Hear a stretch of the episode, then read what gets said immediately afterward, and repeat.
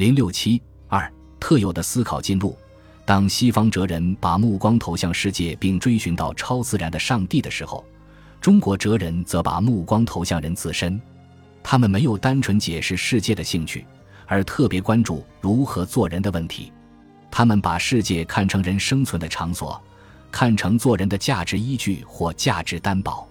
他们提出的哲学问题不是世界为何存在，而是世界怎样存在，以及人怎样在世界中实现自我完善。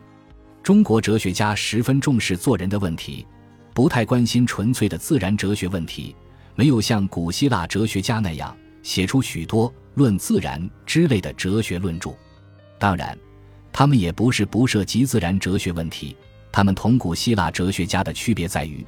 他们在探讨世界或自然的时候，总是同人事联系在一起。用司马迁的话说，就是意欲究天人之际，通古今之变，成一家之言。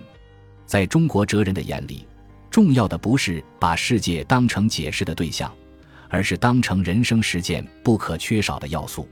他们树立的哲学世界观，不是认识论意义上的世界观，而是人生论或实践论意义上的世界观。由于他们的理论动机并不是解释世界，而是解释人生，因而并不热衷于追问世界是什么或者世界从哪里来之类的问题，不热衷于探寻世界的终极成因，没有创世说之类的构想。中国哲学家心目中的世界，在价值上并不是中立的，而是人生价值的终极依据。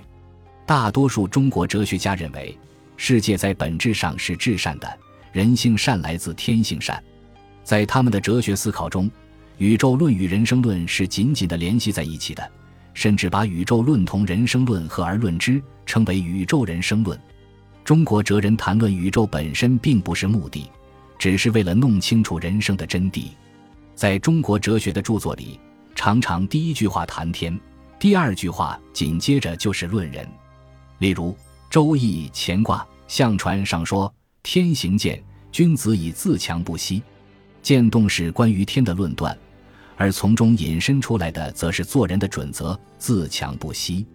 这样就形成了中国哲学特有的天人合一的哲学思维模式。如果说西方哲学指向存在的事实世界，那么可以说中国哲学指向意义的价值世界。在中国哲学中，大量存在着表示天人合一的哲学命题，如道法自然、天人合德、尽心、知性。知天上下与天地同流，天地与我并生，而万物与我为一。泛爱万物，天地一体也。成者天之道，成之者人之道。无心即是宇宙，仁者与万物同体，一即一切，一切即一等等。对于这些命题，恐怕只能从价值论的意义上领会，不能从存在论的意义上领会。在以往的中国哲学研究中，许多人忽视了中国哲学的特色。习惯于从存在论的角度对中国哲学家做出唯心论者或唯物论者的判断，实则拟于不伦，并不符合中国哲学的思想实际。在中国哲学中，天人合一不是存在论的话题，而是人生论的话题。这一话题的落脚点不是天，而是人。所要回答的问题是如何成就理想人格。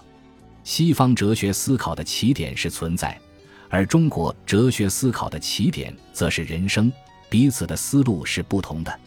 由于彼此思路不同，理论的侧重点也不一样。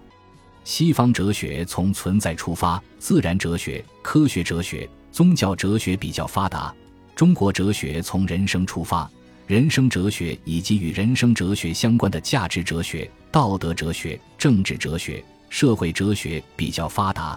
而对自然哲学、科学哲学、宗教哲学的重视程度，显然不如西方哲学。